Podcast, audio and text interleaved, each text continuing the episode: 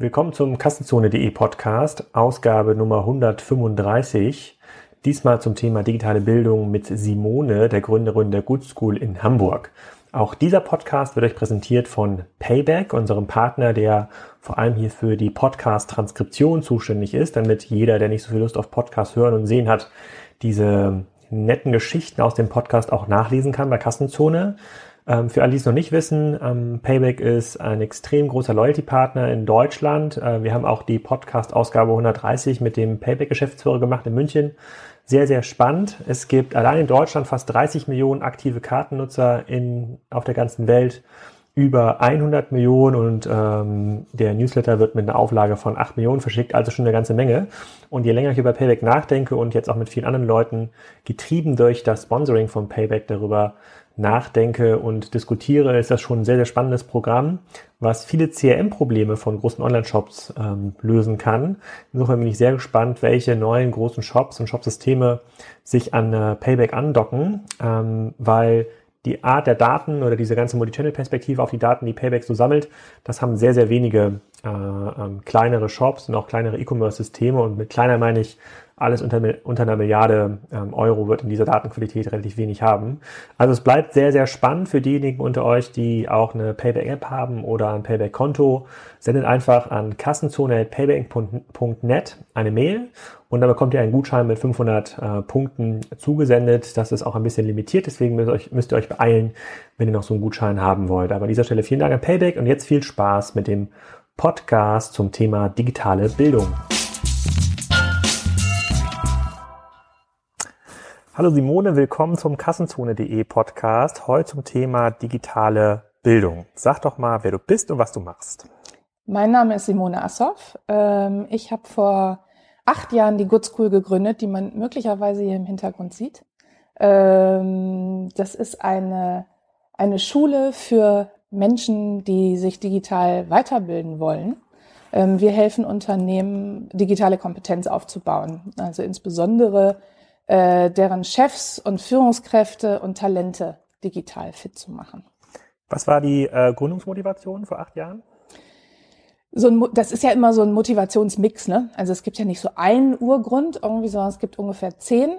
Ähm, einer der Gründe war tatsächlich, ähm, dass ich irgendwann merkte, dass das Gap zwischen denen, die online was wissen und denen, die online nichts wissen, dass das einfach riesengroß ist und dass das ein Problem macht äh, bei vielen Projekten und bei vielen Dingen, die man miteinander tun will. Kannst du mal ein bisschen was erzählen? Wir haben das im Vorfeld kurz, kurz besprochen. Ähm, du machst einen Unterschied zwischen Ausbildung, digitaler Ausbildung und digitaler äh, Weiterbildung. Ich war selber ja bei der Otto-Gruppe in so einer Funktion, bei der wir Innovation erforscht haben und versucht haben, neue Online-Dinge, neue Internet-Dinge in die Organisation ähm, zu tragen.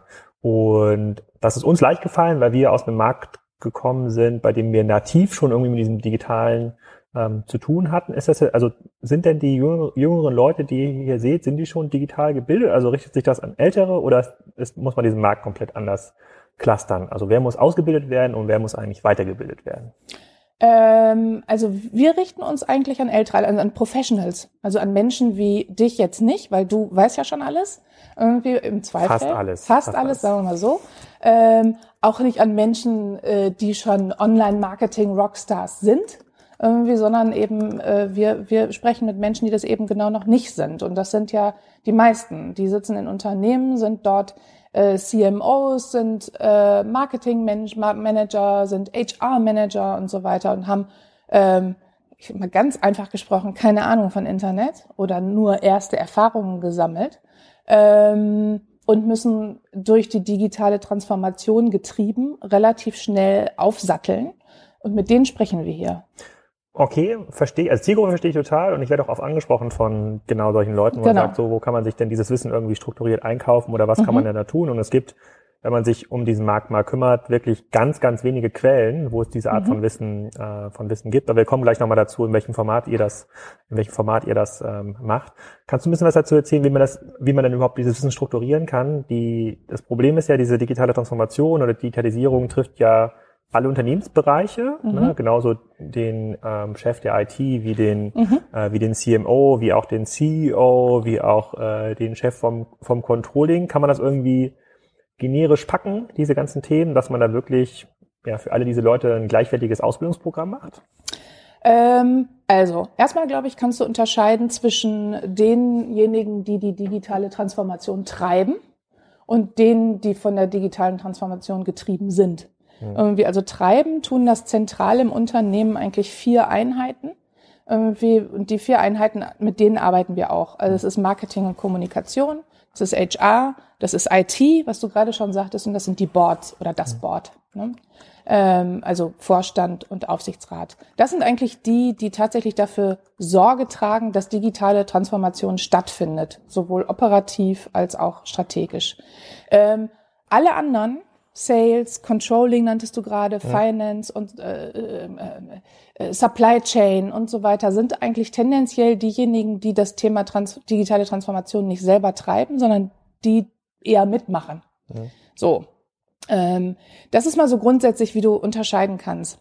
Und wenn du sagst, okay, du hast die Treiber, dann hast du in der Tat generisches äh, digitale Transformationstreiberwissen, ähm, was du vermitteln kannst und wo du gar nicht so arg unterscheiden musst. Und dann gehst du als nächstes hin, kennst du das T-Modell? Nee. Irgendwie, ähm, das ist so ein Kompetenzmodell. Das ist geformt wie ein T.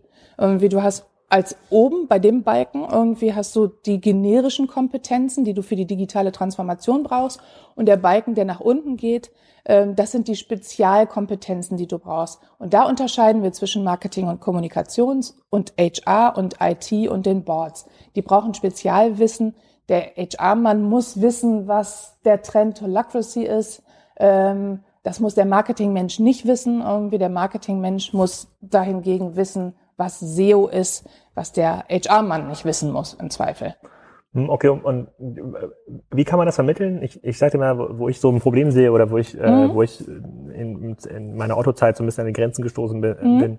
Als wir angefangen haben, ähm, Holger Schneider, der auch Professor an der FH mhm. dann geworden ist und ähm, ich dieses Thema in der Organisation zu tragen, hatten wir immer diese Idee, naja, man kann den Leuten das genauso zeigen, so wie wir das gelernt haben. Ja, man zeigt denen mhm. mal, welche Blogs man liest, dann kann man mal eine WordPress-Seite aufsetzen, mhm. dann kannte man damals noch so eine Slio-Seite aufsetzen. Heute ist das vielleicht sowas wie, wie Jimdo mhm. mit so einem kleinen Shop. Mhm. Und dann sollen die mal ein bisschen Online-Marketing machen, dann machen sie vielleicht noch eine Facebook-Kampagne und so rutschen sie eigentlich in diesen digitalen Bereich mhm. rein. Und über die Zeit hat sich dann gezeigt, dass diese Liste an Dingen, die wir den Leuten dann gegeben haben, immer länger wurde mhm. und überhaupt nicht mehr managebar. Daraus mhm. ist dann irgendwann mal diese Buch, die Idee entstanden, dass wir sagen, okay, das ist irgendwie die Basis, dann liest man ein bisschen das E-Commerce-Buch und von dort aus geht's dann irgendwie weiter. Ähm, und da, äh, da gab es dann zwei, zwei Dinge. A, wenn die Themen immer komplexer, also ja. das, was du jetzt ähm, ein bisschen zusammengefasst hast für das Marketing oder für, für HR, das wird immer mehr. Ja. Das ist nicht nur Holokratie, sondern irgendwie noch tausend andere Sachen. Und noch viel schlimmer, Dinge, die vor fünf, sechs Jahren relevant waren, ja, ja. Äh, ähm, zum Beispiel Blog-Netzwerke aufbauen und Backlinks äh, mhm. zu generieren für, mhm. äh, für die eigene Seite, die sind heute gar nicht mehr relevant. So, und wie, wie, wie managt man denn diesen Spagat in der, in, in der Weiterbildung? Also wie schafft ihr es denn, A, aktuelle Themen überhaupt zu mhm. haben und diese riesige Fülle an täglich wachsenden Themen überhaupt zu, mhm. zu handeln? Also erstmal zurück zu dem, was du am Anfang erzählt hast. Das ist ja, also äh, erstmal Bombe, ne? Das ist ja genau richtig. Also hinzugehen und zu sagen, jetzt fassen wir das selber mal an. Wir machen unser eigenes Blog, äh, wir schalten selber Google-Anzeigen, wir gucken uns einfach mal an, wie sieht denn der Code hinter der Seite aus und ist der denn SEO-optimiert? Wie sieht denn überhaupt so ein Code aus? Ne? Ähm, wir programmieren mal was irgendwie. Das sind ja grundsätzlich, das ist ja mal grundsätzlich die richtige Herangehensweise. Ich gebe dir aber recht, ähm, wenn du das Big Picture vermitteln willst und dann über die einzelnen Dinge gehen würdest, dann wäre das viel zu umfangreich. Ne? Dann bist du irgendwie ein Jahr oder zwei länger oder länger beschäftigt und in dem Jahr oder den zwei Jahren ist das, was du am Anfang gelernt hast, hinten schon wieder veraltet so ungefähr. Ne? Weil mhm. die Halbwertszeit von digitalem Wissen, die du ansprichst, ähm, äh, ist so ungefähr bei anderthalb, zwei Jahren. Das heißt, nach anderthalb, zwei Jahren ist das, was du gelernt hast, zur Hälfte äh, veraltet und nicht mehr gültig. Und nach drei, vier Jahren ist es quasi, kannst du es wegschmeißen. Und das Schlimme ist, dass wir häufig gar nicht wissen, was veraltet ist und was noch gültig ist. Du kannst das auch gar nicht alles immer überprüfen. Jetzt, ihr, wenn ich, ihr wisst das nicht als Nee, als nee, nee, nee, wir wissen's. Irgendwie, und jetzt sage ich dir, wie wir es wissen oder wie wir es sicherstellen. Also wir wissen es selber nicht als Person. Ich als Person weiß es nicht. Ähm, wir stellen es dadurch sicher, wir arbeiten mit einem Netzwerk von über 350 internationalen Experten. Ähm, mit denen arbeiten wir kontinuierlich und das Netzwerk wird immer größer. Und wir recherchieren natürlich irgendwie und durch die Zusammenarbeit mit den, Ex äh, mit den Experten stellen wir sicher, also die selber in der Praxis unterwegs sind, wie zum Beispiel du, irgendwie stellen wir sicher, dass das, was wir hier lehren, top aktuell ist und Gültigkeit hat, sofern du das garantieren kannst, weil wie gesagt, also ich glaube, tendenziell ist es bei jedem so, egal ob er Experte ist oder nicht, dass das Wissen ruckzuck veraltet und du selber auch als Experte immer wieder sicherstellen musst, ist das überhaupt noch richtig, was ich sage, oder ähm, erzähle ich eigentlich gerade was, was gar keine Gültigkeit mehr hat. Okay, aber wie kann man das denn, also wie kann denn der HR-Verantwortliche oder der Marketing-Verantwortliche die haben in der Regel ja noch ein operatives Business. Beim CEO ist das oft auch so. Da könnte man auch sagen, okay, deine, Auf, deine Aufgabe könnte es auch sein, dich eigentlich permanent zu informieren, also mhm. dich nicht anderes zu machen als zu bilden, damit du die richtigen Impulse setzen kannst. Aber bei Marketingverantwortlichen oder beim HR-Verantwortlichen, die haben ja eigentlich schon eine, eine ausgefüllte Woche. Mhm. So, wenn du jetzt sagst, naja, hm, Bildung verändert sich, es reicht jetzt nicht, hier mal eine Woche bei euch eine Schulung zu machen, wir kommen gleich nochmal dazu, was es eigentlich für Formate gibt. Mhm. Äh, ähm, und dann ist das, was du dort lernst, musst du eigentlich jeder, jederzeit nachschulen, wie mhm Sagt ihr dann auch, dass sie ihr, ihren, ihren Arbeitsrhythmus verändern müssen, damit ja. sie überhaupt lernen? Also ja, äh, wie wir, also mittlerweile, was wir gelernt haben in den acht Jahren, ist, dass wir eben mittlerweile nicht mehr nur in Anführungsstrichen Wissen vermitteln ähm, oder Fachwissen vermitteln, sondern wir vermitteln ganz viel darüber, wie du tatsächlich deine Arbeit strukturieren musst und wie du, wie du deinen Wissenskreislauf, wie du deinen Wissensstoffwechsel aufbaust irgendwie. Wir erklären denen, welchen Leuten sie followen müssen, äh, welche Podcasts sie hören sollten, woran sie sich orientieren können, wenn sie am Ball bleiben wollen. Also es geht ganz viel um, ähm, wie lerne ich eigentlich weiter, wenn ich hier einmal durch bin. Also dann gar nicht mehr so, also es gibt dann nicht mehr diese konkrete Liste, die Holger und ich damals gepflegt hatten. Hier sind die acht Blocks und die, das sind die zwei, drei Sachen, die du mal machen musst, sondern ihr sagt, okay, ihr macht, ihr macht hier mal so eine Art Bootcamp oder sowas, das genau. nicht sein und von, von da an geht die Reise weiter und wenn genau. ihr irgendwann aufhört zu lernen oder wenn ihr nicht mehr die Blogs liest, die Podcasts hört oder das permanent ausprobiert, dann ist die Gefahr groß, dass es wieder veraltet. Das ist so ein bisschen in der Art? Ja, so ein bisschen in der Art. Du kannst dann auch noch obendrein, wenn du möchtest, natürlich immer wiederkommen. Irgendwie und kannst dich einmal im Jahr oder alle zwei Jahre, wie du das selber für sinnvoll hältst oder auch häufiger hier updaten lassen in der Good School. Also wir haben auch Formate, da geht es eben genau darum, du warst einmal hier, und wenn du die Basis hast, dann kannst du jedes Jahr wiederkommen und dich zu den neuen Themen informieren und wir halten dich à jour. Ähm, tatsächlich ist es aber so, dass wir eigentlich ein Set an Tools zur Verfügung stellen und an Methoden, ähm, die demjenigen, der hier ist, es erleichtern, danach auch am Ball zu bleiben und weiterzulernen. Hm, okay. Kannst du mal ein bisschen was zur Good School selber erzählen? Wir sind ja hier in eurem äh, Klassenzimmer, so heißt glaube ich auch dieser, ja. äh, dieser, dieser Raum. Wir sagen wenn unsere Leute auch Schüler. Ja, genau. Ich, ich, war, ich war, und äh, ich bin ja hier immer der Lehrer, wenn ich hier irgendwann was zum Thema E-Commerce ähm, erzähle. Mhm. Und ähm, kannst du mal ein bisschen was dazu erzählen, wie ihr hier aufgestellt seid, wie viele Leute arbeiten hier und ähm, ihr habt jetzt 350 Experten oder mhm. Leute, die halt regelmäßig als Lehrer mhm. ähm, ähm, fungieren. Und dann würde ich noch ein bisschen was zu den Formaten auch gerne mal hören, mhm. was ihr so anbietet. Ähm, vielleicht erstmal nochmal zu Good School. Acht Jahre ist sie alt. Ähm, in den acht Jahren haben wir hier 3500 äh, äh, Schüler gehabt, ähm, also Chefs, Führungskräfte und Talente. Ähm, diese Menschen kommen aus roundabout 300 Unternehmen. Das sind so Unternehmen wie, ich nenne jetzt mal so die Klassiker, ne? also Ikea, Bayersdorf, Otto äh, war dabei, ähm, wir haben Audi dabei gehabt. Ähm, also im Grunde Nestle, L'Oreal, äh, also du, du wirst die, also du kennst die teilweise ja sogar, unsere Schüler. Irgendwie also sehr viele große Unternehmen, viele Mittelständler. Jung von Matt ist da zum Beispiel bei als großer Mittelständler. Ähm, die haben wir alle hier, die sitzen dann hier und lernen entweder in offenen Formaten oder in Tailor-Made-Formaten, was sie eben wissen müssen. Zu den Formaten kommen wir später noch. Ähm, wir sitzen hier auf einer, das Klassenzimmer, genau, das ist das schönste Klassenzimmer der Welt, das behaupten wir zumindest. Also das sieht man jetzt wahrscheinlich in der Kamera nicht, aber wir flezen uns hier in so Sofas irgendwie. Du kannst aber auch an Schultischen lernen, irgendwie, wenn du es mit dem Rücken hast. Hm. Das ist ja bei Kann unserer man- Zielgruppe kann man dann. rumzoomen Ja, genau. Zoom noch mal einmal rum. Ja, Irgendwie, dann sieht man, also wie, Sofas. wie schön das hier ist. Die Sofas. Irgendwie. Und die Schultische sieht man vielleicht hier hinter mir. Oder Ja, das da? kann man sehen. Das Ah, das kann man sehen, Ja. super, genau. Ähm, und wir sitzen hier mit ähm, im Moment zwölf Leuten, zwölf fest, festen Menschen, irgendwie, die ähm, zum Teil das Marketing und den Vertrieb machen unserer Angelegenheiten, ähm, äh, zum großen Teil Organisationen machen, irgendwie, also die Events die Lernevents organisieren ähm, und zu einem sehr, sehr, sehr großen Teil, der größte Teil eigentlich der ganzen äh, Menschen, die hier arbeiten, machen äh, Konzepte und Programme. Mhm. Und die, ähm, welche, welche Formate gibt es? Also wenn ich, Mhm. nehmen wir mal die, nehmen wir mal die, bleiben wir mal diesem Beispiel Marketingleiter oder Marketingleiterin. Also wenn Mhm. die mich jetzt fragt, äh, wo kann man sich weiterbilden, was findet ihr jetzt bei euch? Ähm, wir haben ähm, wir haben das mal für uns so strukturiert. Also erstmal, das hatte ich vorhin schon gesagt, wir haben, wir haben grundsätzlich sehen wir vier Zielgruppen. Ne? Marketing, Kommunikation, hatte ich schon genannt, HR, IT, die Boards, also die Unternehmensführung. Mhm. Ähm, und dann haben wir so, so vier Ziele, was wir vermitteln wollen. Ähm, das erste Ziel, was wir am Anfang gar nicht so verstanden haben, irgendwie was mit der Zeit immer, immer, was wir immer mehr verstanden haben, dass das fast das wichtigste der Ziele ist, ist Begeisterung. Ähm, also die Menschen, die hier sitzen, so anzuzünden, dass die Lust haben, sich mit dem Thema digital zu beschäftigen und das nicht nur einmal, nämlich die drei, vier Tage, die die hier sind, irgendwie, sondern dann auch dauerhaft. Das ist fast das wichtigste Ziel. Also Ziel Nummer eins Begeisterung, Ziel Nummer zwei Wissensvermittlung de facto. Du hast selber schon gesagt, naja, das ist aber schwierig irgendwie, weil das Wissen veraltet ja ruckzuck, ist aber ändert aber nichts daran, dass wenn du digital steuerfähig sein möchtest, irgendwie tatsächlich Wissen vermitteln musst.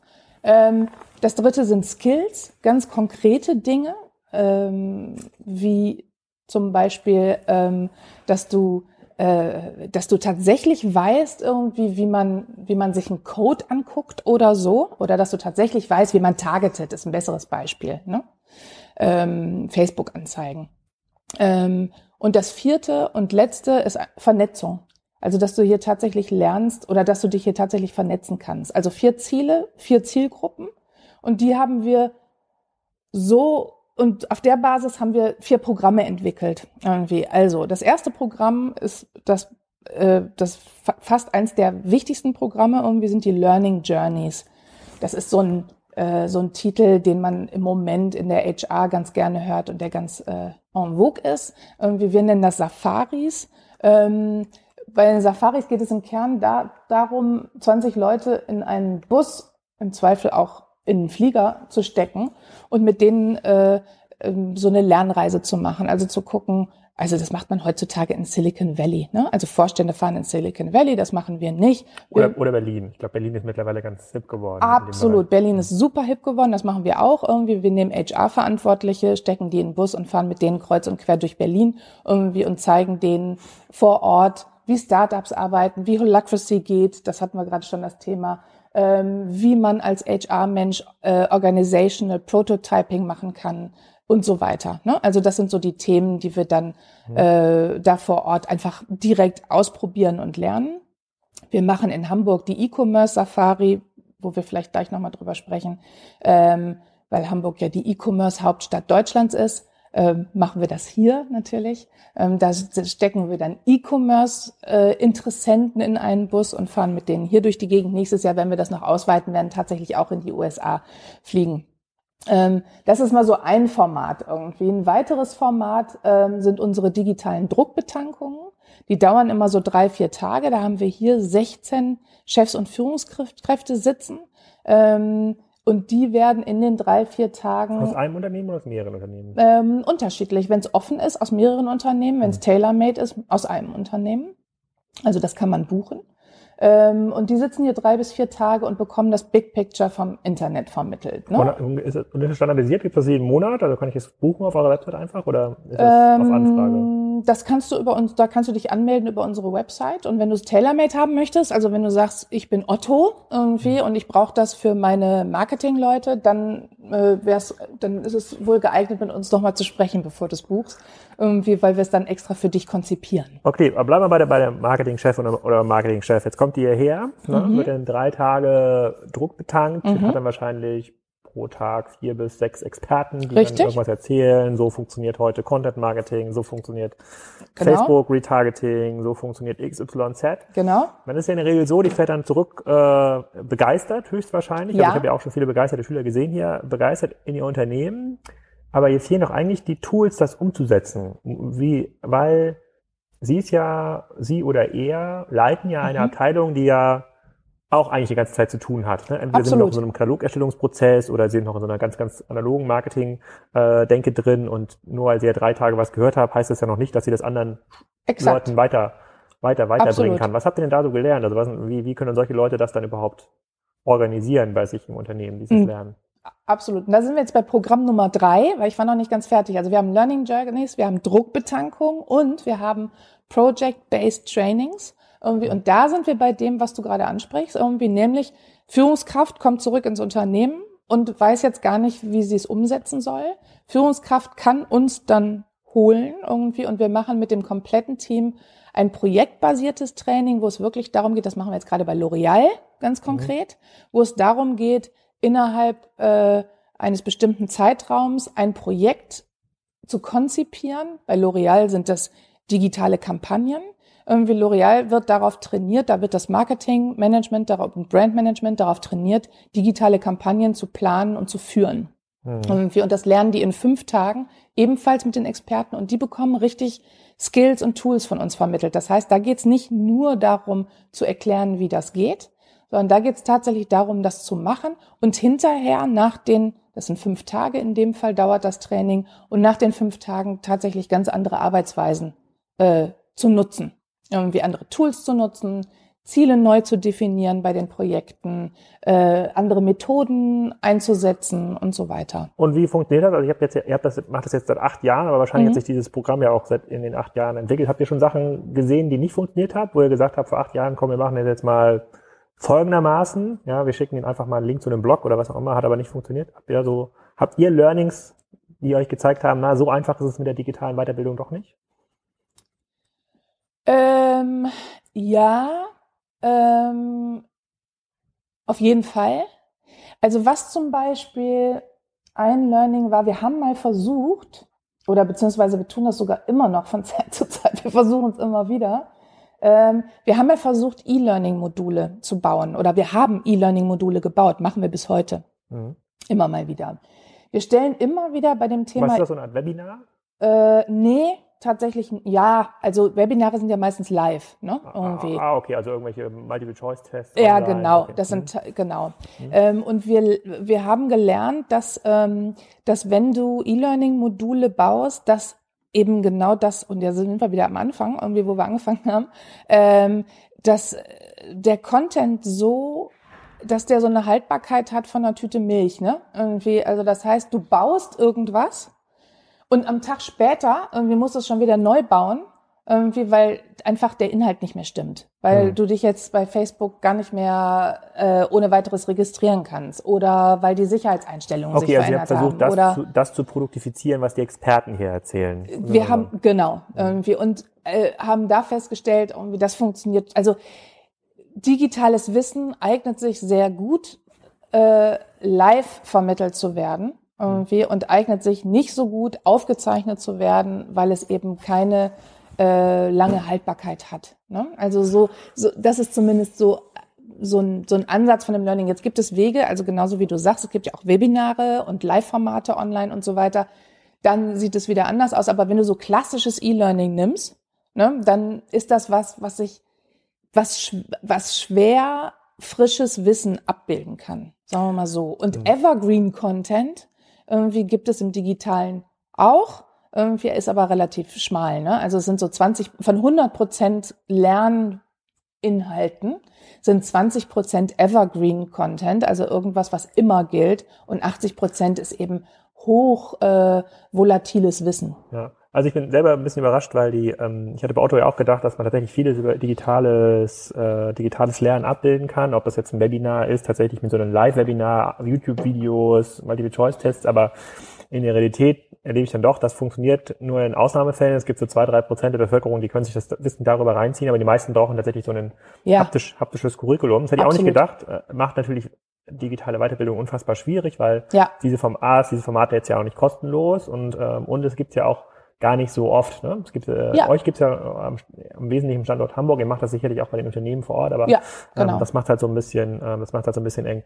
Ähm, wenn ihr das über acht Jahre jetzt schon macht, werdet ihr, habt ihr das mal beobachtet, inwiefern sich diese, kann man das überhaupt messen, so digitales Know-how? Gibt es irgendwelche KPIs, an denen man das messbar machen äh, ähm, kann, wann die unter, also buchen die Unternehmen irgendwann weniger, weil sie digitales Wissen haben? Ist das ist sicherlich kein KPI, der für euch erstrebenswert ist, aber ähm, wie gebt ihr quasi diese, diesen Erfolg an? Das ist eine total gute Frage. Ähm, wir haben mal, wir haben mal einen Versuch gemacht, kannst du auch auf unserer Website sehen. Ähm, wir haben mal einen Versuch gemacht, das zu messen. Und wir, wir haben damals äh, zusammen mit der GfK so einen DEX entwickelt, einen Digital Excellence Index, ah. so wie das alle machen, ne? Also Beratungen und so. Die versuchen ja immer so die Digital Readiness oder die mhm. Digital mhm. Fitness zu messen. Haben wir auch versucht, die digitale äh, Exzellenz einer einer Firma oder einer Abteilung zu messen.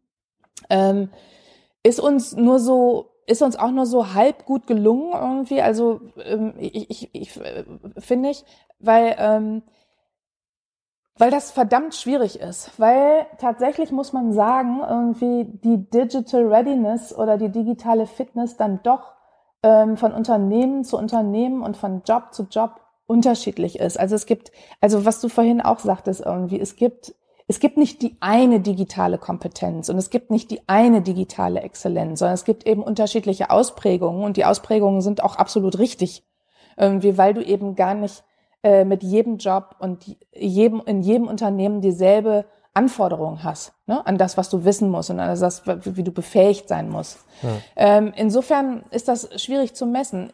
Ich glaube, ähm, wir messen es nicht, aber wir haben tatsächlich ein KPI. Ähm, und der KPI ist, wenn wir äh, Menschen haben, die uns, die nochmal zu uns kommen, oder wenn wir Unternehmen haben, die dauerhaft äh, sagen, Mensch, das müsst ihr jetzt machen und ihr müsst jetzt da uns helfen, irgendwie unsere ähm, HR-Truppen zu befähigen oder ähm, ihr müsst jetzt eine Board-Session mit unserem Vorstand machen oder ähm, ihr müsst unbedingt so eine digitale Transformationstour durch Berlin mit äh, unserem Team XY machen. Irgendwie, ich glaube, ähm, das ist einfach ein, ein ganz klares Zeichen für, das funktioniert irgendwie und das kommt gut an. Ähm, und wenn ich Menschen ein Jahr später treffe und diese, also, und das ist tatsächlich so, ne? Also bei Philips, darf ich wahrscheinlich gleich sagen, ist ja auch egal. Ähm, bei Philips arbeitet jemand in der HR, der sagt, ich habe bei euch die HR-Safari gemacht und in dem Moment, und da hat, damit hat sich mein kompletter Job verändert. Ich bin zurückgekommen und ich hatte keine Lust mehr, irgendeinen Job, irgendeinen HR-Job zu machen, der nicht mit digital zu tun hat. Und ich habe alle Jobs darauf gescannt, irgendwie wie digital sie sind und wie ich das Digitale und das, was ich bei euch gelernt habe, bei uns einbauen kann. Irgendwie, und wenn ich sowas höre, zwei Jahre nachdem der bei uns war und er sagt, es hat sich sein komplettes, sein komplettes Jobdesign hat sich verändert danach, dann finde ich, ist das ein, dann ist das für mich ein Zeichen des Erfolgs, also habt dass ihr, wir was richtig gemacht haben. Habt ihr auch mal Kunden von so Pure-Playern hier? Also waren ja auch schon mal Leute, Manager von Salando oder von Amazon oder Unternehmen, die sagen, sie sind ja führend in dieser digitalen Welt? Ähm, das sind meistens bei uns Lehrer, in den meisten Fällen sind das eben die Experten. Ähm, nein, wen wir da haben, sind, nee, Pure Player gar nicht. Und wen wir da haben, sind aber trotzdem Menschen von Otto zum Beispiel oder aus auch Digitalagenturen, also schon digital kompetente, also grundsätzlich digital kompetente Unternehmen, die aber ähm, Lust haben, sich wieder neu auf Stand bringen zu lassen. Okay, lass doch mal versuchen mal versuchen wir doch mal durch die einzelnen Profile so durchzugehen. Ähm, Mhm. fangen wir mal mit der Ausbildung an. Jemand, der jetzt mit der Schule fertig ist und ähm, sagt, ich möchte jetzt in dieses Thema digital einsteigen. Der normale Einzelhandelskaufmann ähm, oder was man halt noch so Versicherungskaufmann reicht mir nicht mehr aus. Ähm, jetzt gibt's, glaube ich, habe ich gehört, so einen E-Commerce-Kaufmann. Ich bin mir aber nicht hundertprozentig sicher, aber es wurde jetzt irgendwie neu eingeführt und es gibt natürlich an den Universitäten, das ist ja was Holger macht, gibt's jetzt so so digital, Bachelor, Master, Mhm. E-Commerce, aber noch relativ, ähm, relativ wenig. Werdet ihr auch so gefragt, wo man die Leute hinschicken kann, um, um solche berufsbegleitenden Bachelors dann zu machen oder um solche Ausbildungen komplett ähm, ähm, zu machen, wo man sagt, so, ich habe hier ein ganzes Team, da reicht nicht die Woche aus, sondern die müssen, die brauchen dieses ganze Handwerk, Handwerkszeug, das müssen Mhm. die lernen. Also richtige, richtige Ausbildung. Kriegt ihr von diesem Markt irgendwas mit? Habt ihr da Zugang? Ähm, also was wir, was wir gemacht haben, ist, ähm, wir haben für Jung von Matt äh, eine Academy aufgebaut. Ähm, das heißt, wir haben wirklich den, den, den Kreativnachwuchs ausgebildet. Das war eine Ausbildung von zunächst zwei Jahren, danach von einem Jahr. Also wir haben, Mhm. wir haben, wir haben das, wir haben das, das Curriculum entwickelt irgendwie und das aufgebaut und ähm, in einen, in einen Betriebs, äh, in einen Betriebszustand gebracht. Ähm, was wir heute machen, sind im Wesentlichen wirklich so Zusatzausbildungen, wie die, von der ich dir gerade schon erzählte, irgendwie, dass wir so kleine Akademien bauen für, also unternehmensinterne Akademien, die dann tatsächlich komplette Market, zum Beispiel komplette Marketing-Einheiten digitalisieren. Ne? Mhm. Also äh, digital steuer- bzw. gestaltungsfähig machen. Ähm, wir sind nicht unterwegs in dem klassischen Ausbildungssektor, wo sich, ähm, wo sich Universitäten und Hochschulen befinden. Okay, weil da, da finde ich, gibt's halt sehr, sehr wenig und ich habe vor kurzem mit einem Professor hier aus einer äh, Uni in Hamburg geredet, äh, nicht mit Holger und der meinte, naja, es ist halt einfach total schwer, dieses Wissen so aufzubereiten, so curriculumfähig zu machen, dass Genau. es halt relevant bleibt, sondern Genau. die Sachen, die ich ja noch in Kiel gelernt habe, ähm, Anfang der 2000er sind halt, ich habe mir letztens mal die Unterlagen nochmal angeschaut, die es digital schon damals gab, es ist total irrelevant und es gibt auch so ähm, ein, zwei Lehrstühle in Deutschland, ähm, bei denen reine Theorieprofessoren dort unterrichten Mhm. ähm, in Süddeutschland. Ähm, und auch diese Bücher oder das, die Unterlagen, die dort veröffentlicht werden, sind halt überhaupt nicht, mehr- entsprechen ja gar nicht mehr dem, was die Experten Absolut. hier Ja, ja genau. Zeigen. Deswegen, ich habe noch keine Lösung, noch kein sinnvolles Szenario gesehen, bei dem dieser ähm, Ausbildungsmarkt irgendwie sinnvoll attackiert worden ist und für Auszubildende ist es ja totales Glück oder Zufall, in Unternehmen zu kommen, was dieses, was bei diesem Thema halt sehr, sehr weit vorne ist. Ja. Dann kommt das möglicherweise zu euch oder bei, fängt dann mal Salando jemand seine Ausbildung an, der hat halt Glück. Ja, Alle anderen, die noch bei, keine Ahnung, Kühn und Nagel eine Ausbildung anfangen, Ja. haben halt Pech, weil das Thema halt irgendwie hinten, hinten ansteht und die könnten es noch nicht mal ähm, sich ausbilden lassen, auch wenn sie es wollten, weil dieser Markt gar nicht da ist. ja. Und beim Thema Weiterbildung, also jetzt kommt, ähm, ist es für diesen Junior, der im Bereich ähm, Marketing anfängt, Mhm. ähm, und klassisches Marketing irgendwie anfängt bei einem Konsumgüterhersteller zum Beispiel, Mhm. kann der hier auch was buchen? Äh, hatten wir mal ähm, ganz am Anfang. Äh, das war die Feierabendschule, die sogenannte. Ah. Da haben wir nämlich gesagt, okay, es gibt die Druckbetankungen, die sind für Chefs. Und das war so ein bisschen die Fragestellung, die du vorhin auch aufgebracht hast. Irgendwie dann geht der Chef wieder weg und dann sagt er, so, aber das, was ich jetzt gelernt habe hier in den vier oder fünf Tagen, das müssen doch meine ganzen Leute wissen. Irgendwie, und dann haben wir die Feierabendschule uns ausgedacht und haben gesagt, na gut, dann machen wir so ein Programm, das geht über mehrere Monate, ähm, findet immer einmal die Woche statt und da können dann die Junioren äh, kommen und können sich ähm, äh, fortbilden lassen in, in, in digitalen Dingen. Und die haben dann auch so projektbasiert gearbeitet. Ne? Also wir haben mit denen richtige Projekte gemacht, so dass die in, im Laufe von drei Monaten ähm, ein richtiges Online-Projekt geübt haben. Das war zwar ein virtuelles Projekt irgendwie, aber trotzdem hat das, haben die einmal von vorne bis hinten verstanden, wie so ein Online-Projekt eigentlich Hm. funktioniert, was man alles beachten muss ähm, über Performance-Marketing, Suchmaschinen-Marketing, äh, Konzept, Online-Konzeption, wie geht das eigentlich und so weiter. Also die mussten alles einmal üben ne, und lernen. Ähm, das, daraus ist dann geworden unser äh, projektbasiertes Training, was wir heute eben anbieten. Ähm, Aber das, was du gerade beschrieben hast, klingt ja total interessant. Also, Ja.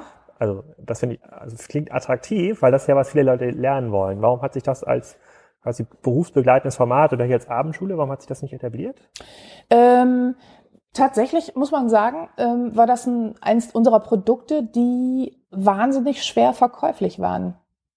Also ich will jetzt nicht sagen, dass das im Regal lag, irgendwie, aber ähm, das war nicht unbedingt was, was, also das ist eine Weile ganz okay gelaufen. Tatsächlich war aber, wir verkaufen ja bei offenen Formaten Einzelplätze. Ne? Mhm. Ne? Das heißt, wir, da, da musstest du die Leute wirklich in die Schule zerren und sagen, pass mal auf, mach das doch mal. Das dauert nur drei Monate und in drei Monaten hast du ein komplettes Online-Projekt durchlaufen, praktisch durchlaufen. Irgendwie mit Hilfe von Experten. Äh, du hast wirklich in deinem persönlichen Projektportfolio dein erstes perfektes Online-Projekt. Ne? Ja, äh, vielleicht wäre auch die falsche Zielgruppe. Vielleicht sind es doch gar nicht die Junior. Eigentlich müssten das ja die CMOs machen. Also wenn ich es richtig überlege, mhm. also diese drei Tage Druckbetankung ist zwar schön und gut, so für das Thema Inspiration und sich ja, digital wohlfühlen, absolut. aber eigentlich müssten die ja dieses drei Monats Ding machen. Absolut. Absolut. Irgendwie. Und dann sage ich dir, äh, dass äh, ich meine, ich kenne ja die Argumente. Irgendwie das Argument ist natürlich dauert zu lange. Ja, aber gut, die Leute müssen halt Häuser bauen und wer keine Lust und Zeit hat, Architektur zu studieren oder zu lernen, baut halt ein schlechtes Haus. Ja, ähm, äh, aber tatsächlich ist so, also du musst zwölf äh, halbe Tage opfern, also sechs Tage am Stück und, und äh, über, drei über drei Monate, zwölf halbe Tage. Irgendwie. Und das ist ein, das ist ein Format, das ist schwer, das ist einfach schwer äh, verkäuflich. Ja, also, guck mal, das kann, das kann ich gar nicht, also ich, ich, ich verstehe das, ich verstehe das rationale Argument dahinter, aber das ist ja genau, das ist ja die Form von Wissensvermittlung, die wahrscheinlich am effizientesten ist, also sich über einen längeren Zeitraum ein Netzwerk ja. aufbauen mit anderen Leuten, ja. mit denen man irgendwas lernt und, und operativ lernen und dann ja. irgendwas anwenden zu Hause, also im Unternehmen und dann wieder, das ist ja, macht ja mega viel, äh, macht ja mega viel, viel Sinn. Ja. Ich glaube, und diese anderen Formate sind halt, die sind ja auch nicht günstiger, ne, aber es kann, meistens ist es ja kein, gar kein Budget für den Junior irgendwie vorgesehen, dass sich mhm. irgendwie drei oder fünf Tage es einbucht, mhm. äh, plus dann die Opportunitätskosten, also die Zeit, die ja den, im Unternehmen mhm. ähm, fehlt, die kommt ja auch nochmal ähm, dazu. Das heißt also für den, also ich überlege auch gerade für den äh, ähm, diese Masterclasses zum Beispiel auf der Online-Marketing Rockstars und auch bei auch bei ja. Mexiko oder auch bei anderen Formaten sind immer mega überlaufen. Ja. Ne? Also das zeigt und und auch sogar Masterclasses oder auch ähm, auch auch Inhalte bei diesen größeren Konferenzen, die gar nicht so cool sind, was mhm. ja zeigt, es ist total schwer für Leute, die jetzt nicht das Netzwerk haben und nicht diesen Zugang haben, überhaupt ranzukommen an solche Inhalte. Man merkt das ja auch immer, dass ich, ich setze mich manchmal in, in Vorträge, dann sage, hm, das ist jetzt aber nicht so wirklich aktuell, aber ist auch so so lala vorgetragen. Trotzdem, so 50 Prozent der Teilnehmer sind mal mega begeistert. Die sagen, auch, das wusste ich alles gar nicht. Und ähm, was, was ja zeigt, dass es halt einen, einen sehr, sehr großen, äh, sehr großen Nachholbedarf gibt für auch digitale Ausbildungsformate. das heißt, für den Junior ist es eigentlich schwierig, äh, in dieses Thema reinzukommen, außer er entwickelt sich so selber. Also es gibt, man kann ja alles online lernen. Das ist jetzt nicht, Klar. was nicht per YouTube erklärt wird äh, am Ende ja. des Tages, aber so ein Curriculum ist da ein bisschen äh, ist ein bisschen schwieriger. Für den sozusagen Senior, für den Executive seid ihr am Ende des Tages, ähm, am Ende des Tages da. Was denn mit den Leuten, die im Unternehmen zumindest auf dem Papier gar nicht so stark an der Digitalisierung ähm, mitarbeiten müssen. Jetzt den Assistenten zum Beispiel, den Leuten im Controlling oder äh, genau. vielleicht jemand, der im Lager arbeitet, äh, bei der jetzt, der jetzt gar nicht so einfach argumentieren kann, ich muss jetzt diesen SEO-Workshop machen. Ich will auch wissen, wie Facebook-Retargeting äh, funktioniert. Gibt es für die Leute Formate, Weiterbildungsformate? Ähm, ähm, also ich, äh, so meine, also, also du kannst ja den Markt, also vielleicht nochmal anders. Ähm, du kannst ja den Weiterbild, den digitalen Weiterbildungsmarkt kannst ja so ein bisschen clustern. Irgendwie es gibt drei Anbietergruppen. Ne? Irgendwie es gibt einmal äh, die Anbieter, die das Ganze machen, ähm, weil wirklich ihr Sinn und Zweck darin besteht, Menschen zu befähigen. Da bist du dann bei den Universitäten mhm. und Hochschulen und die haben ja auch spezielle Programme für, ähm, für, für, für Unternehmen. Ne? Also mhm. es ist ja nicht nur so, dass die Studenten haben und Ausbildung machen, sondern die machen ja mittlerweile auch selber Weiterbildung. Und das sind dann eben so Anbieter, wie wir das sind, ne? privatwirtschaftliche Anbieter. Das ist so eine Anbietergruppe. Dann hast du eine Anbietergruppe Nummer zwei, ähm, das sind, das sind so, äh, das sind Anbieter, die ein Geschäftsmodell haben, ähm, das recht, kom das, das, das, das, das, das komplementär ist in irgendeiner Form zum Thema digitale Weiterbildung. Da bist du bei Verlagen zum Beispiel. Ne? Also die Zeit, die Zeit und die Zeitakademie, die dann auch digitale, die überhaupt Weiterbildung macht oder digitale Weiterbildung. Oder du bist bei Medienmarken, ne? die Page zum Beispiel. Oder du bist, und da wird's dann interessant, oder da kommt das, was du gerade sagtest, was so überlaufen ist, du bist bei den ganzen Konferenzen so D3Con und äh, OMR und wie die alle heißen, die bieten ja alle Masterclasses und Seminare an. Ne? Ja, wir, wir haben ja auch, wir haben ja letzte Woche unser Digital Commerce Day gehabt und der zweite ja, genau. Tag ist ja auch ähm, ja offene Masterclasses, kann man sagen. Die sind, ja. sind halt unter, da wird rein unter Experten und nur Händler, Hersteller können da teilnehmen ja. und wir hatten das vorher gar nicht so eingeschätzt. Wir haben gesagt, okay, die der Digital Commerce Day, da kommen 400 Leute, haben ja irgendwie Platz und mhm. wahrscheinlich nimmt ein Viertel irgendwie äh, nochmal diese Masterclasses oder unsere DCD-Netz mhm. heißt das bei uns in Anspruch. Und jetzt haben wir aber gelernt, dass wir hätten eigentlich 600 Tickets nur für diesen zweiten Tag verkaufen können. Viele haben mhm. die Konferenz, äh, sagen, es ist total nett und spannende Leute, aber wir wollen eigentlich in diesen Klassen sitzen. Mhm. Äh, gerne auch zwei Tage. Mhm. wir brauchen ja keine Motivationsansprache mhm. von, mhm. äh, von vorne. Mhm. Und das ist total krass. Und ich habe das, ähm, ich habe, äh, ich, ich glaube, ich schätze diesen Markt immer noch. Ähm, Es gibt halt ganz wenig Möglichkeiten heute in großen Unternehmen gibt es halt ganz wenig Möglichkeiten, sich auch mit anderen auszutauschen, weil die sind ja oft so in Industrieverbänden organisiert. Ja, und da genau wird kein Wissen geteilt. Also ja. vor allem kein Wissen, was in irgendeiner Form Wettbewerbs, äh, äh, Wettbewerbsvorsprung ermöglicht. Ja. Aus verschiedenen Gründen, weil man irgendwie die Wettbewerber nicht aufschlauen will, genau. aus kartellrechtlichen äh, Gründen. Also dieser Markt ist also das, und bei den Masterclass meiner OMR hat man, hat man das auch gesehen, da sozusagen teilweise hundertfach überbucht, also Wahnsinn, was da ja nachgefragt wird. Lass mich mal eben zu Ende machen, irgendwie, weil dann löst sich das ja. gleich auf. Irgendwie Anbietergruppe Nummer drei, also das war Anbietergruppe Nummer zwei, die machen das eigentlich, um, äh, weil sie eben ein komplementäres Geschäftsfeld haben und weil mhm. das gerade passt. Ne? Ja. Aber nicht, um wirklich Menschen zu befähigen, sondern tatsächlich, um ihr Geschäft durchzukommerzialisieren, ja. muss man sagen. Ne? Ja. Also ähm, so, Nummer Anbieterfeld Nummer drei, und das kennst du insbesondere, irgendwie, das ist auch interessant. Irgendwie, da gibt es dann die Leute, die digitale Weiterbildung machen, weil sie es müssen, weil sie sonst ihrem Kunden bestimmte Dinge nicht verkaufen können. Die müssen einfach ihren Kunden schlauer machen, um dem Kunden ein Produkt zu verkaufen. Mhm. Das sind dann beratungsintensive Produkte, ne? also Beratungen sind das oder Agenturen. Irgendwie, also das heißt, Agenturen machen jede Menge mittlerweile digitale Weiterbildung bei ihrem Kunden, um den Kunden auf ein Level zu hieven, irgendwie, dass es ihnen ermöglicht, mit dem Kunden andere Projekte zu machen, digitale Projekte zu machen. So, das sind eigentlich so die drei Anbietergruppen. Und wenn du fragst, naja, aber wo gehen denn diese ganzen Leute hin wie der Controller und wo und so, dann hätte ich gesagt, ähm, wahrscheinlich ähm, geht der als allererstes, ist der, der die richtige Person, um die Konferenzen zu besuchen, tatsächlich. Weil ich glaube, die Konferenzen sind so ein klassisches Weiterbildungs, äh, so ein klassisches Weiterbildungsfeld irgendwie, wo, wo Unternehmen dann auch tatsächlich viel Geld reinstecken im Sinne von äh, jeder Mitarbeiter darf Konferenzen besuchen irgendwie und Konferenzen sind so ein typisches Weiterbildungsfeld. Ne? Also so habe ich das zumindest kennengelernt. Das heißt, ich glaube, ähm, dass diejenigen, die eher die Getriebenen sind und nicht die Treiber, ähm, tatsächlich auf den Konferenzen zu Hause sind. Ja, kann, kann sein. Ich glaube, dass der Konferenzmarkt entwickelt sich da wahrscheinlich zu schnell weiter mhm. und ähm, Unternehmen sind da auch teilweise zu äh, sozusagen gehen da auch ähm, oft nicht ganz richtig ran. Also wenn der Controller Pech hat, kriegt er halt eine Freigabe für die CeBIT-Konferenz, ja, weil das genau. war eine digitale Leitmesse, mhm. spielt aber auch gar keine Rolle mehr für das Thema Nö, äh, ähm, digital, vielleicht für das Thema IoT noch so ein mhm, bisschen, aber genau. was, da ist ja keiner mehr, der auf einer ähm, DMX oder OMR ähm, sich zu Hause fühlt. Und wenn er jetzt auf die Mexiko kommt oder auf die OMR unvorbereitet und sagt, so hier, informier dich mal, dann wird er vollkommen erschlagen von ja. irgendwie tausend neuen Themen und ja. grellbunten Lichtern und denkt sich so, what? Äh, und dann auf ähm, und andere Messen oder Konferenzen, ähm, die kennen dann wahrscheinlich die Unternehmen dann noch nicht mal. So eine K5 ist jetzt vielleicht in meiner, äh, meiner Branche mega, mega bekannt, aber für ein Logistikunternehmen, äh, wo der Controllerfach, soll ich mal hingehen, wäre eher Zufall, dass er irgendwie darauf kommt, auf, auf so ein Konferenzformat. Also das ist ja nicht strukturiert ähm, erschließbar, nee. auch nicht durch die HR. Oder so, und woher soll die HR-Abteilung, die am Ende ja aussuchen muss, welche Konferenz, woher soll die denn wissen, was noch aktuell ist oder wohin die Leute wohin die Leute gehen müssen. Also eigentlich könntet ihr auch einen Konferenzguide ähm, rausbringen, äh, um den Leuten da zu helfen und Orientierung zu geben. Absolut. Wir werden, also nächstes Jahr werden wir sogar selber Konferenzguide sein, irgendwie, weil wir äh, das im nächsten Jahr tatsächlich eine Schulklasse in den Flieger stecken und mit denen zur South by Southwest nach Texas fliegen irgendwie, ah. und dann tatsächlich mit denen diese Riesenkonferenz strukturiert besuchen. Ne? Ja. Also weil das ist wahnsinnig Muss man, schwer. Mal, ist wahrscheinlich echt ein Markt. So, früher gab es ja auch so, so CeBIT-Führung. Jetzt die CeBIT will jetzt auch ja die äh, äh, South by Southwest in Hannover werden. Ist ja jetzt die mhm. neue, neue aus. Bin ah, okay. gespannt, wie das gelingt, aber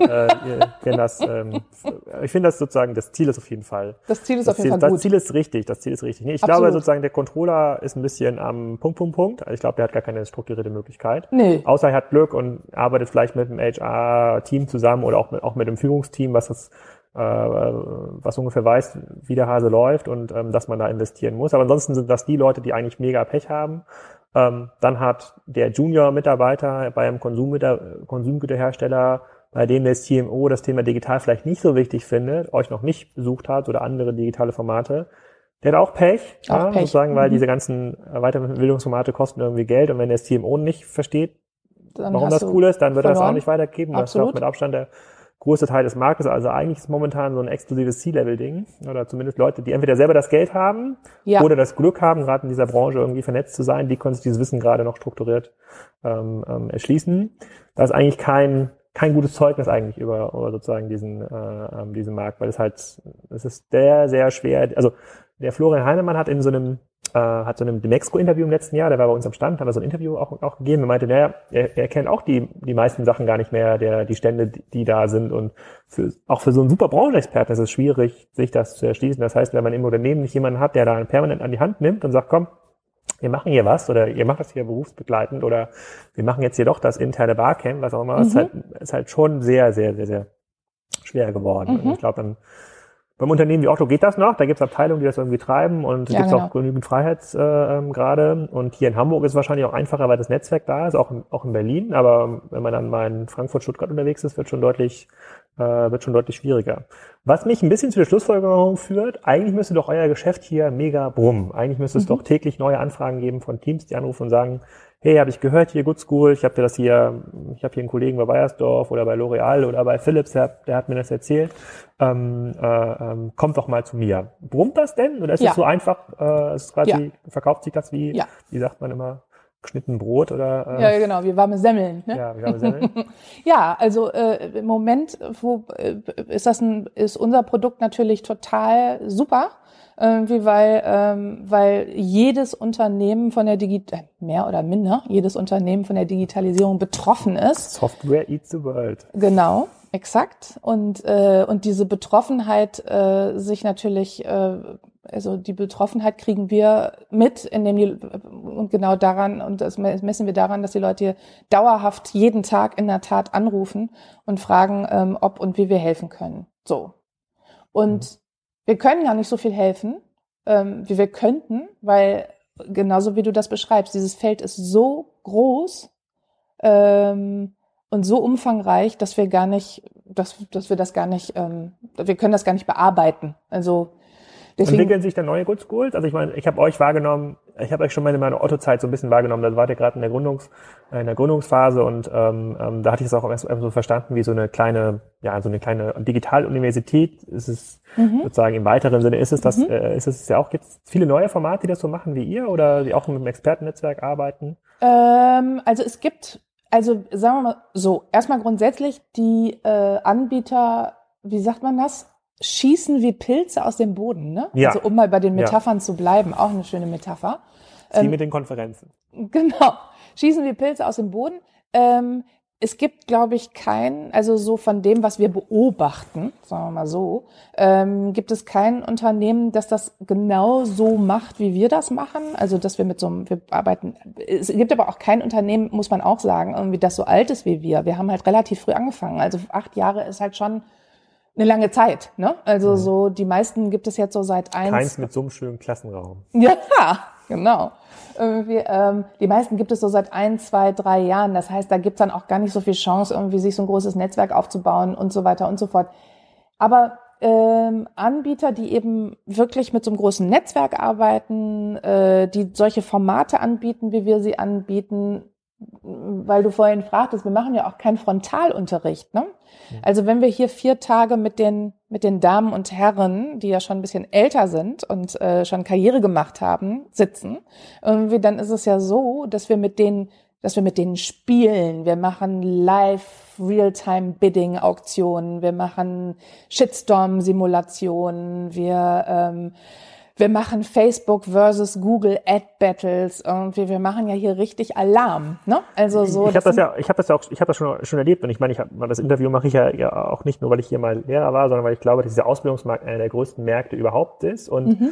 ähm, Ausbildung ist ja in Deutschland kommt quasi in der klassischen, im klassischen Ausbildungsmarkt sind man kostenloses Gut, aber das mhm. ist ja offensichtlich ein Weiterbildungs, ähm, ein Weiterbildungsmarkt, der überhaupt nicht also die, die Nachfrage kann überhaupt nicht bedient werden, die Richtig. da im Markt ist. Die ist auch teilweise sehr, sehr schwer greifbar und sehr unklar. Mhm. Und äh, oft wissen ja auch die Leute, die CMOs wissen ja eigentlich gar nicht genau, was sie da kaufen müssen, weil sie ja gar keine Ahnung haben von dem, äh, von dem Thema oder noch zu wenig Ahnung.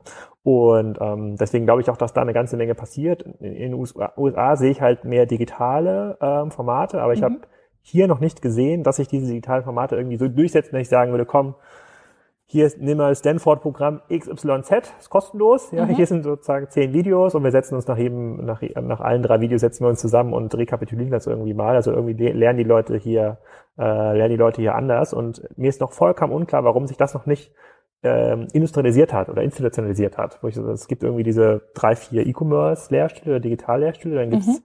hier und da mal so kleinere, ähm, kleinere Versuche. Nun sind die äh, nun sind die Rektoren oder die Dekane, die für dieses Thema zuständig sind an den Universitäten und den Hochschulen, sind noch weiter weg als die Professoren, die sie dafür Absolut. einstellen müssen. Die haben gar keine Ahnung ja. Äh, und noch gar äh. kein, noch gar keine, gar kein, gar keine, gar kein Interesse irgendwie da, daran, so ein, so ein organisches Interesse, weil die das Problem ja gar nicht haben, was eure Kunden haben. Ne? Das haben ja Universitäten gar nicht. Mhm. Und ich grübel schon auch tatsächlich seit zwei, drei Jahren immer darum, sozusagen, wie, wie kann man diesen Markt irgendwie erschließen wie kann man dem den Unternehmen irgendwie helfen. Mhm. Deswegen, äh, deswegen kann, kann ich mir schon gut vorstellen, dass das Geschäft bei euch ähm, läuft und dieser Klassenraum hier, abgesehen von, von diesen Interviews, äh, wahrscheinlich gut, ge, äh, gut gebucht ist. Ja. Vielleicht kannst du noch ein bisschen was darüber, darüber erzählen. So 2017 gibt es irgendwas, worauf ihr euch besonders ähm, ähm, freut oder neue Formate, die ihr irgendwie anbietet und weiterentwickelt? Ähm, ja, ähm, ich hatte vorhin schon gestartet und habe gesagt, wir machen Learning Journeys, wir machen Druckbetankungen, wir machen so projektbasierte Trainings und wir werden dieses Jahr das erste Mal was Neues machen, also ein viertes, äh, eine vierte Programmart einführen, irgendwie, weil wir gesagt haben, okay, was, was, was brauchen wir denn, was, was, was tun wir denn alles? Wir haben gesagt, begeistern tun wir die Leute, schon mal gut. Irgendwie wir pumpen die mit Wissen voll, ist auch gut. Irgendwie wir schaffen das, dass die ihre Arbeit umstellen und ihre Arbeitsweise umstellen, auch prima. Ähm, und dann haben wir gesagt, ja gut, ähm, jetzt brauchen wir noch was, äh, was wirklich, was, was wirklich darauf zielt, dass die Leute sich untereinander vernetzen und dass die voneinander lernen. Mhm. Und ähm, äh, haben jetzt konzipiert und werden im Mai starten den Digital Transformation Club ähm, ein Programm, das ist ein Wissensnetzwerk, was wir bauen, ein äh, also Peer Learning basiert. Ähm, und wir laden 20 digitale Transformatoren, also Menschen, die in ihren Unternehmen verantwortlich sind für die digitale Transformation, laden wir ein. Ähm, und äh, mit dem Ziel, dass die voneinander lernen. Dass wir das obendrein natürlich noch enhancen irgendwie damit, dass wir wiederum Top-Experten von außen holen, also Spezialisten, die nochmal Input geben zu bestimmten Themen, die relevant sind, gerade aktuell, ist auch klar, aber es wird mm, tatsächlich, wie du vorhin sagtest, ein langfristiges Thema sein. Also das Programm wird laufen über fast sechs Monate irgendwie und wir werden auf regelmäßiger Basis online und offline ähm, Formate haben, in denen sich diese Menschen austauschen und gegenseitig miteinander Erfahrungen teilen und voneinander lernen. Mhm. Das ist mal so ein, ein Versuch, äh, ähm, das Wissen, das die Menschen, die hier hinkommen, schon haben, stärker zu hebeln. Ne? Und, und sind weitere Good Schools geplant in anderen Städten? Oder bleibt das hier im Schanzenviertel? Ähm, wir denken immer, also wir denken schon lange immer wieder darüber nach, irgendwie weitere Good Schools in anderen Städten zu machen bislang ist es so, wir haben ja ein irres Einzugsgebiet. Also die Leute kommen aus Österreich, aus der Schweiz und überall aus Deutschland hierhin. Mhm. Ähm, dass wir noch gar nicht so den Need hatten, irgendwie die Good School woanders aufzubauen. Die Sache ist, dass dieses Geschäftsmodell, was wir haben, gar nicht so ohne weiteres skalierbar ist. Das heißt, äh, du kannst natürlich hingehen und sagen, wir machen jetzt die Good School Zürich. Das ist auch so ein Gedanke von uns mal gewesen. Die Good School Wien ist auch ein Gedanke von uns gewesen. Ähm, du musst aber das komplett, also du, du, nimmst das Netzwerk mit, also mhm. deine 350 Leute. Irgendwie du musst da ein komplett neues Netzwerk aufbauen, was mhm. ziemlich viel Arbeit ist. Und die 350 Leute, man muss sich das jetzt nicht so vorstellen, ähm, als würde man auf 350 Leute tatsächlich tagtäglich zugreifen können, sondern das sind ja Leute, die stehen richtig im Saft, haben eigene Projekte, haben viel zu tun, sind gar nicht ohne weiteres immer buchbar. Also das ja. siehst du ja an dir selber. Ne? Du bist bei uns Lehrer und stellst fest, also wir können dich gar nicht jedes Mal anfragen, weil du gar nicht so viel Zeit hast, wie ja. du haben müsstest. Also ich glaube vielleicht zwei bis dreimal im Jahr, würde ich sagen. Ja, genau. Ja, aber tatsächlich könnten wir, also wenn wir wollten, könnten wir jeden Tag Programm machen mit dir. Das, das, das, das freut, das freut mich zu nicht. hören. Das freut mich zu hören. Das freut mich zu hören. Ja, nee, aber, aber geht aber ja nicht, dann, weil du hast ja nicht jeden Tag Zeit. Also, muss man das quasi franchisen. Das stimmt. Also sagen du und äh, Inga, das ist schwer klonbar. Also du musst das quasi jeder Standort braucht quasi ein eigenes ein eigenes Netzwerk, ja. ein eigen, also, ja genau. Und du brauchst mindestens, also du, also ich würde mal sagen, 350 Experten brauchst du vielleicht nicht, aber du brauchst mindestens 100, um qualitativ guten Unterricht zu machen. Ja. So. Und dann musst du ja all das, was wir hier tun, sozusagen klonen. Ne? Also du musst die ganzen Formate, gut, das können wir übertragen. Also wir können Shitstorm-Simulatoren, kannst du in Wien mhm. genauso wie in Gut, Zürich aber die bauen. entwickeln sich ja auch jedes Jahr weiter. Eben. Das heißt, ihr müsstet euch jedes Jahr klonen. Ja. Okay, verstehe ich. Da ist die Schwierigkeit. Das ist so, also es ist nicht ganz so, das ist nicht ganz so trivial tatsächlich. Okay. Ja, spannend. Mensch, wir, haben, sind jetzt schon wieder fast eine Stunde hier im, äh, im, im, im Gespräch. Aber was ähm, wir dieses Jahr noch machen, mit dir zusammen, wie du weißt, irgendwie ist die E-Commerce Safari. Die, Darauf freuen wir uns Hamburg. Noch. Da freue ich mich auch. Ich bin auch schon ganz gespannt, wer sich da in den Bus setzt und äh, ja. überlege mir, ob wir, wie man sozusagen dieser Safari-Feeling auch noch aufrechterhalten kann. Ich bin auch sehr gespannt darauf. Ich ja. glaub, Ende Anfang Juni oder Ende Juni? Ich, Ende äh, Juni, glaube ich. Nee, Anfang Juni. Ich weiß es selber überhaupt nicht. Ich habe die ganzen Termine. Genau, ich verlinke das auf jeden Fall. Ich verlinke das im Podcast. Na, das ist ähm, gut irgendwie. Aber weißt du, was wir mit dir machen werden? Du hast noch gar nicht zugesagt. Wir haben nämlich was mit dir geplant. Ich habe noch keine Informationen darüber bekommen, was genau geplant ist. Wir also wollen mit dir einen Live-Podcast machen. Live-Podcast, okay. Ja. Wo soll er erscheinen? Bei euch, bei uns? Bei euch.